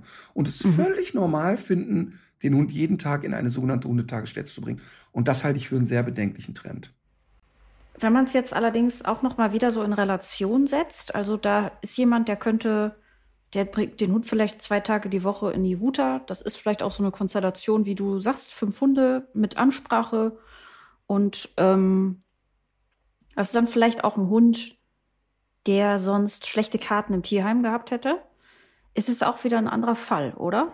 Ja, ich würde das deshalb als einen anderen Fall sehen, weil das ja eher eine Art Dog-Sharing ist. Was ein mhm. Hund unheimlich gut aushalten kann, also ein durchschnittlich sozialisierter Hund kann sehr gut aushalten zu wissen, es gibt mehrere Bezugspersonen und mehrere mhm. Standorte. Deshalb, mhm. ich wurde ja früher auch nicht nur einmal bei Gericht bei Scheidungen gefragt, ähm, ist das jetzt okay, dass der Hund drei Tage die Woche da und drei Tage die Woche da ist? Und das ist in aller Regel total in Ordnung, wenn es wiederkehrende Bezugspersonen gibt. Also wenn jetzt jemand 23 ist und studiert und sagt, ich kann mich aber total verlässlich darauf einstellen, dass wenn ich Vorlesungen habe, dass meine Eltern den Hund hüten oder mhm. die Oma oder wer auch immer, habe ich damit überhaupt keinen Stress. Und wenn die ja. Oma nicht die Oma ist, sondern ein professioneller Hundesitter, der aber wirklich immer dieselbe Person ist und auch gleiche Rituale und Achtung, auch nicht jedes Mal andere Hunde. Ähm, denn die Leute erleben ja immer, boah, der kommt aus der Hundetagesstätte, ach, dann schläft der so zufrieden. Und sehr häufig sind die völlig überladen an Stress. Mhm. Also ich sehe das wirklich als hochproblematisch und ich würde zum Beispiel meinen Hund niemals in eine Hundepension geben, wo mir nicht zugesichert wird, dass ich 24 Stunden am Tag auf eine, mit einer Kamera Zugriff habe, dass ich jede Aktion, die mit meinem Hund da passiert, wirklich über Video begleiten könnte. Oder wo ich zu jeder Tages- und Nachtzeit klingeln kann und sagen kann, ich will meinen Hund sehen. Und, ja. ähm, und den Service können die meisten gar nicht anbieten. Und deshalb würde ich immer die Empfehlung geben, ähm, sucht euch irgendjemanden, der selber keinen Hund halten kann, aber hundeaffin ist. Und der mit dir den Hund teilen kann und sagen kann, ey, dann und dann kann ich und dann und dann kannst du. Ja. Okay, gut, Kirsten. Bist du damit zufrieden mit der Antwort? ja, ich frage mal unseren Hörer, der uns die Frage geschickt hat. Danke euch beiden und bis bald wieder. Alles klar, tschüss. Tschüss. Jo. So, jetzt sind wir bei. Oh. Tipp der Woche. Ich glaube, wir sollten mal hier zum Tipp der Woche kommen. Ich glaube auch. Ich habe ganz schön ja. viele. Soll ich deswegen anfangen? Ja, fang mal an. Ich habe einen sehr profanen. Da kannst du wieder mit deinen. Dann rettest du jetzt erstmal die Welt und dann komme ich mit profanen Sachen. Ja, genau. Also erstens, äh, wir haben ja eben schon mal kurz über die ARD gesprochen. In den Untiefen der ARD-Mediathek äh, befindet sich eine Doku ähm, von und mit Eckhard von Hirschhausen zum Thema ADHS. Da geht es auch, aber nicht nur um das Thema ADHS bei Erwachsenen und insbesondere auch bei Frauen, bei denen sich das mitunter sehr unterschiedlich, sehr verschieden zeigt zu diesem äh, äh, Vergleich zu diesem Zappel-Phillips-Syndrom. Und ich fand die Doku wirklich super, weil da werden Betroffene gezeigt. Ähm, es geht auch darum, was für ein Leidensweg mitunter damit verbunden ist, wenn man nicht die richtige Diagnose bekommt. Also das führt eben auch dazu, dass man mitunter eine Depression entwickelt oder dass man äh, dass man drogensüchtig wird und, und deswegen umso wichtiger, dass das erkannt wird. Für, also für manche sind dann irgendwie auch Medikamente der richtige Weg, aber auch nicht für alle. Das fand ich auch noch sehr gut an der Folge. Da wird eine Familie besucht, deren beide Kinder äh, Ritalin nehmen oder was ähnliches und der jüngere Sohn ist ganz gut damit zufrieden, aber die Tochter spricht eben auch davon, was das für sie auch für Nebenwirkungen bedeutet. Ich habe das gerne geguckt und glaube, dass es für viele Leute ganz informativ sein kann. Und was ich daran auch interessant finde, man neigt ja immer dazu, so zu pathologisieren, so ein Stempel aufzudrücken, aber so diese Vorstellung von Neurodiversität, also dass, dass wir einfach alle auch unterschiedlich sind, ne? dass das ein Spektrum ist und mhm. dass man sich eigentlich auch, äh, dass es eigentlich auch, dass die Probleme auch damit zusammenhängen, wie unsere Welt gebaut ist. Das erzählt dieser Film auch und dazu auch noch in schönen Bildern, was für so eine Wissenschaftsdoku auch immer noch keine Selbstverständlichkeit ist. Dann ganz wichtig, Weihnachtszeit ist Plätzchenbackzeit, ist für einige Leute auch Xylitzeit. Das ist dieser Zuckerersatzstoff, der, äh, den manche Leute aus gesundheitlichen Gründen verwenden, der allerdings für Hunde sehr gefährlich ist. Da reichen kleinste Mengen dass es wirklich sehr gefährlich wird für den Hund. Ähm, es gibt Gegenmaßnahmen, die man dann unmittelbar ergreifen kann, aber das muss, muss in einem ganz konkreten Fall. Und muss. Ja, genau. Weil das, ja. also, also wirklich, um dann nochmal so ein paar Zahlen zu nennen, also wenn du mit Xylit backst, was inzwischen ja gerade auch bei jüngeren Leuten unheimlich populär ist, den Zucker zu ersetzen gegen Xylit, ähm, da reden wir von drei, vier Plätzchen, die ja. einen Hund wie Emma umbringen könnten. Und ja, ich sag mal, vier Plätzchen hat die in 15 Sekunden runtergeschluckt. Ja, ich habe auch von einem Fall erzählt, äh, kleines Stückchen Kuchen. Also ich meinte damit auch gar nicht, ähm, dass es irgendwie in Frage steht, ob man Gegenmaßnahmen ergreifen kann, sondern ich meine, es gibt welche, die kann man sofort machen. Also es ist unter Umständen gut, dem Hund ähm, eine Zuckerquelle zur Verfügung zu stellen. Allerdings sollte man das wirklich ganz kurz mit dem Notrufdienst der tierärztlichen Versorgung in dem Fall äh, besprechen, was man da machen soll. Ich möchte da keine äh, direkte Empfehlung geben, aber man kann auch sofort was machen, selbst wenn die Tierklinik äh, relativ weit weg ist. Und ähm, dann habe ich noch Warte, eine neue Rubrik sagen, erfunden. Ja. ja, sofort. Ich will da nur kurz einhaken, weil ja wir Richtung Weihnachten gehen. Ich habe vor ein paar Tagen einen Hausbesuch gemacht bei Püppi. Püppi ist ein kleiner Hund aus den Unvermittelbaren, der ein, zwei Mal innerhalb der Unvermittelbaren vermittelt wurde und jetzt das richtige Zuhause gefunden hat. Und Püppi ist ein kleiner Terrier, der ähm, oder ein kleiner Pinscher, der alles, aber wirklich alles wegfrisst, was man nur äh, finden kann. Und ist jetzt bei einer zauberhaften älteren Dame gelandet und ich komme dahin und auf dem Tisch stehen zwei Schüsseln auf dem Wohnzimmertisch, wo Püppi wirklich mit einem Lächeln draufspringen kann, ähm, zwei Schüsseln mit Nüssen. Und dann sage ich, äh, hier die Macadamiennüsse, die können wir die wegräumen, weil das ist, mhm. nein, nein, die lassen wir stehen, die zerkaut die nur. Ach, also um, Scheiße. Genau, und um auch da hat sie aber natürlich hinterher total verstanden, ihr war die, ja, die ja. Schärfe, die, die Schärfe bei dem. Nicht klar ja. überhaupt nicht die Gefahr. Klar, also um da auch nochmal zu sagen, also ein Hund, 20 Kilo schwer, vier, fünf kleine Macadamiennüsse können diesen Hund umbringen. Also bitte keine Scheiße bauen bei Nüssen. In der Weihnachtszeit jetzt keine Nüsse rumstehen lassen. Wichtig, wichtig, mhm. wichtig. Ja. Genau. Äh, und dann habe ich diesmal aber auch noch eine neue Rubrik. Ich will mal sehen, was du davon hältst. Unterschätzte gastronomische Einrichtungen. Unterschätzte Lokale. Und, also, also sozusagen, du sagst dann, also unterschätzt wird, ähm, hier bei mir um die Ecke, Jups Schnitzelbude wird echt unterschätzt, oder was? Ja, also es okay. ist so, ich äh, verirre mich ab und zu in den Kölner Stadtteil Nippes und mhm. dann meistens, um in das dortige Restaurant Buondi zu gehen. Ähm, und äh, ich, ich weiß nicht, was es ist, aber in Nippes gibt es durchaus eine, genau die richtige Klientel für das köstliche Essen, was es dort gibt. Wirklich allerbeste italienische Küche. Aber der Koch ist einfach wahnsinnig ambitioniert, hat in Florenz gelernt, lebt, äh, äh, gelebt jetzt mit seiner Familie in Köln. Der macht auch noch Burger. Und ich glaube, das ist das Problem, dass Leute bei dieser, bei diesem etwas undifferenzierten allerersten Eindruck denken, ach, das ist hier so ein Laden, der kann Chine chinesisch Burger und so weiter und so weiter. Da ist man ja immer erstmal raus. Genau, oder vielleicht auch, weil es von außen so ein bisschen was Imbissartiges hat. Ich finde das nämlich, das trägt zur entspannten Atmosphäre bei. Wie gesagt, ein unheimlich guter, netter Gastgeber, das beste italienische Essen in Köln, wie ich finde, zu sehr moderaten Preisen. Und ich sage das hier, weil ich da weiter hingehen möchte. Und jetzt soll das natürlich nicht dazu führen, dass dieser Laden so voll ist, dass ich dort keinen Tisch mehr bekomme. Aber er muss zumindest so voll sein, dass es ihn weiter gibt. Und er sah jetzt in den letzten Wochen und Monaten auch immer besser aus. Trotzdem finde ich es ist wirklich ein sehr stark unterschätztes Lokal, super Essen, äh, wirklich sehr, sehr netter Laden mit netten Leuten. Buandi Weißt du, Nippes. Sag nochmal, wie es heißt? Buandi. Okay, pass auf, jetzt, jetzt zeige ich dir was und langsam wird's mir wirklich ein bisschen befremdlich mit uns beiden. Ich Ja? habe mir hier einen Flyer hingelegt und ich hatte heute zwei Tipps des Tages und schau mal, wir haben es ja nicht abgesprochen. Guck mal, was ich dir zeige. Ach, was? Ich zeige dir einen Restaurantflyer. Wie, wie durchgeknallt ist das bitte? Ja. Pass auf. Ähm, wir sind in Quakenbrück gerade, ne? Und ich gucke ja immer erst, wenn wir schon kurz vor dem Hotel stehen, in welchem Hotel bin ich eigentlich, ne? Und dann sehe ich so, warte mal, das Hotel sagt mir doch was, aber Quakenbrück, was, was mache ich denn in Quakenbrück? Da bin ich doch nie.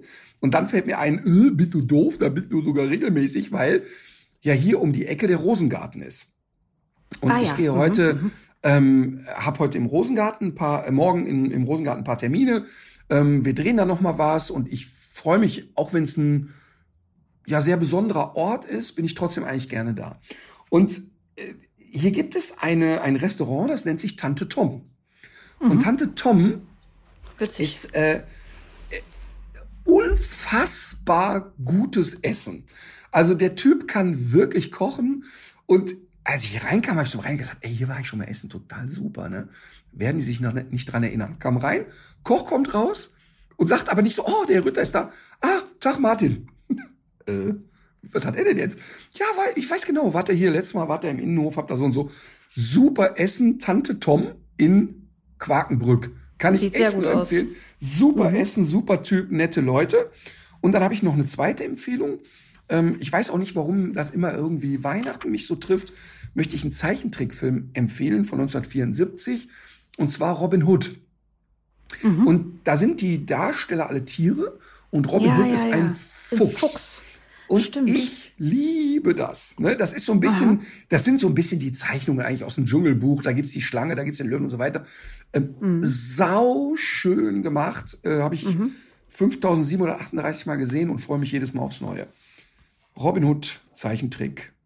Gut, bevor es jetzt zur Musik geht, haben wir äh, natürlich jetzt auch noch das Vergnügen, auf die letzte Folge unserer Reihe Tierheimhelden hinzuweisen. Jo. Ähm, in der letzten Woche waren wir ja im Tierheim Essen und jetzt kommt die sechste Folge und letzte Folge dieser Staffel. Wir sind auf dem Sonnenhof gewesen im tiefsten Bayern. Jedenfalls aus meiner Sicht ist es das tiefste Bayern. Wahrscheinlich ist das geografisch auch falsch, aber ein sehr spezielles, ein sehr spezielles Konzept, weil ähm, man hat sich dort eben auf ältere Hunde einerseits spezialisiert, aber auch auf ältere Menschen, die sich vielleicht für so einen älteren Hund interessieren. Und auch das ist ja eben leider keine Selbstverständlichkeit, dass diese beiden äh, Parteien jeweils äh, auch zueinander finden. Total, weil das Thema hatten wir oft, aber das muss man immer wieder auch, dass es ja fast ein bisschen absurd ist, dass im Tierschutz Leute über 65 kaum noch Hunde kriegen. Das ist ja total bescheuert eigentlich. Und ich bleibe dabei, auch wenn die Tierschützer sagen, ja, aber dann stirbt die in vier Jahren, was passiert mit dem Hund? Ja, im Zweifel kommt er wieder zurück, hat aber vier richtig schöne Jahre gehabt. Und, ähm, äh, und, und sehr häufig bleiben die Hunde ja dann doch auch im Verband dieser Familien sozusagen. Familie, genau, ja. Genau, also ma manchmal eben auch nicht, haben wir auch schon oft genug erlebt, aber ja, äh, Sonnenhof, also lohnt sich die Folge, ist wirklich sehr, sehr süß geworden, finde ich. Gut. So, dann quäle uns doch mit Musik. Ja, also es ist in diesem Fall wirklich überhaupt nichts für dich. Äh, es ist Sigur Ross, ein isländisches Musikprojekt. Der Song heißt Saralfur, wenn ich das mal so sagen darf. Wahrscheinlich mh, Wenn du, verletzen die Isländer sich jetzt selbst, wenn ich das sage. wenn du schon sagst, ein Musikprojekt, ne, dann denke ich sofort, ja, in der Schule gab es ja auch Projektwochen und dann hat man ja so Sachen gemacht, wo man hinterher gedacht hat, ach guck mal, da waren die Untalentiertesten der Untalentierten am Werke, also jedenfalls in den Gruppen, in denen ich war, Ja. ein Musikprojekt. Man hat also versucht, Musik zu machen. Ja, das ist, es ist eine Band, sagen wir so. Es ist eine Band und äh, es ist eine isländische Band. Ähm, aber witzig, weil ich musste jetzt gerade auch so ein bisschen an, an den Speckstein denken, den ich im äh, Kunstkurs bearbeiten musste, den ich dann irgendwann im Wald ausgesetzt habe. also jedenfalls habe ich diesen Song wieder gehört, als ich auch ich wiederum einen Film gesehen habe, den ich schon ganz oft geguckt habe. Und manchmal äh, ergeben sich ja so so Themen. Ähm, ich habe mich kürzlich mal mit einem Kollegen darüber unterhalten, wenn es nur einen Film auf der Welt gibt, den man gucken kann, welcher wäre das dann? Und für mich immer noch schockierenderweise hat er geantwortet Jurassic Park. Und Wir haben seitdem noch oft darüber gesprochen. Und du? Bei mir wäre das die Tiefseetaucher von Wes Anderson. Kenne ich gar nicht es ist wirklich, also ich habe mich auch, hatte so ein bisschen Sorge, als ich den jetzt nochmal gesehen habe, ob ich den nochmal so toll finden kann wie beim ersten Mal oder bei, bei den ersten fünf, fünf Malen, wie ich den, die ich den gesehen habe schon. Aber es ist einfach, es ist einfach, es hat einfach alles. Es geht, es ist so ein bisschen so eine Jacques Cousteau Persiflage. Es geht mhm. um einen älteren Expeditionsleiter, der struggelt, weil er sich selber auch immer wieder sehr verantwortungslos verhalten hat, beruflich wie privat, und jetzt gleichzeitig in einem Alter ist, wo man so droht, in der Bedeutungslosigkeit zu verschwinden. Und dann ist dieser Film aber super besetzt mit Bill Murray, Angelica Houston, Willem Dafoe spielt den deutschen, ähm, ich weiß nicht, der macht, glaube ich, Ton und ist irgendwie Mädchen für alles, den deutschen Klaus, der mit zu dieser Besatzung auf dem Boot gehört.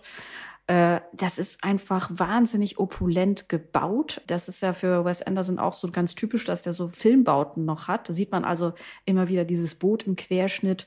Äh, es sind so fantasievolle, ausgedachte Naturphänomene, die auch sehr aufwendig auf, um, umgesetzt und gebaut sind. Also einfach ganz fantastisch, musikalisch auch sehr gut. Er ist, glaube ich, Brasilianer, singt dann eben auf Portugiesisch so äh, David Bowie-Klassiker. Mhm. Und also der Soundtrack von dem Ding ist einfach auch richtig, richtig gut. Und der, der letzte, äh, das letzte Lied in dem Film ist eben dieses Sigur Ross Stück. Und äh, ja, genau, das packe ich auf die Playlist. War, kannst du machen, was du willst. Oh, Bei mir wäre es übrigens Forrest Gump, wenn du schon fragst. Ja? Ah, ja, ah, ja interessante Wahl auch. Mhm. Ja, weil ich so, ich, ich mag, ich, also was, also ich, ich das, also was ich so mag, ist ne, die, die Figur Forrest Gump, die so echt mhm. und unverbraucht und ehrlich einfach alles sagt, was es denkt und, und ja. oder was er denkt und auch alles für voll nimmt. Also alles, was man ihm ja, sagt. Ja. Ähm, also schlag den Tischtennisball immer wieder rüber und er macht's einfach. Ne? Mhm. Lauf und er läuft, fertig. Und und äh, und was mich und ich finde natürlich auch sehr dieses Augenzwinkern auf amerikanische Geschichte, was einfach sehr sehr sehr sehr lustig ist.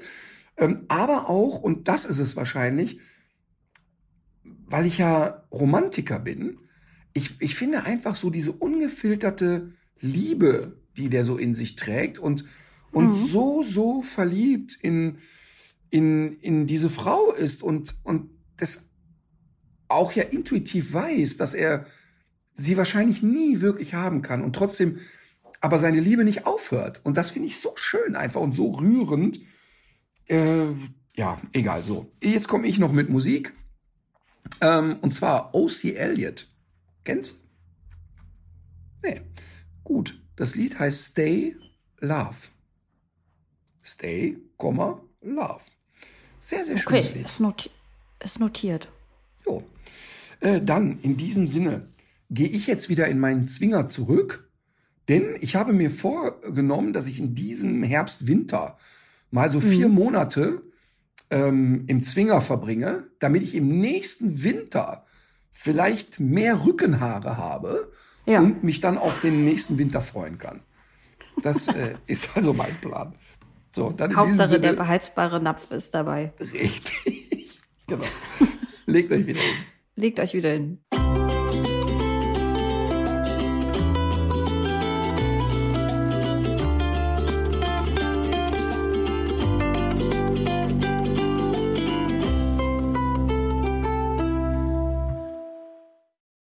Dieser Podcast ist eine Produktion der Audio Alliance.